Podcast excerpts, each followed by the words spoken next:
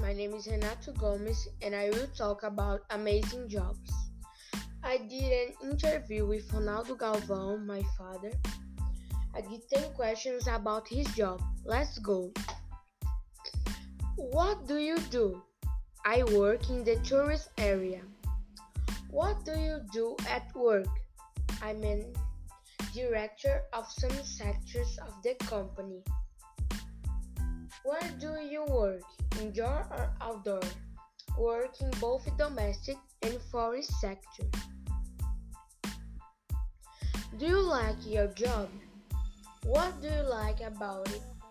I like it a lot because I am pleased to be coordinating teams. What do you usually use at work? I almost always use meetings with sectors. How do you usually go to work?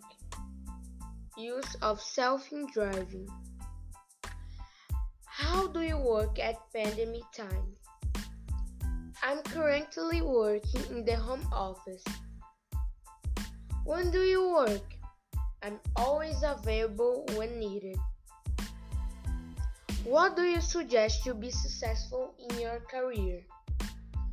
Always be connected with the changes in the market, always seeking to be updated with new technologies and tools that bring a better performance to the business. Was this the job you wanted when you were younger? Yes, because I already worked with sealing products. It was just an evolution. With that, we can see that there is a great diversity of jobs around the world.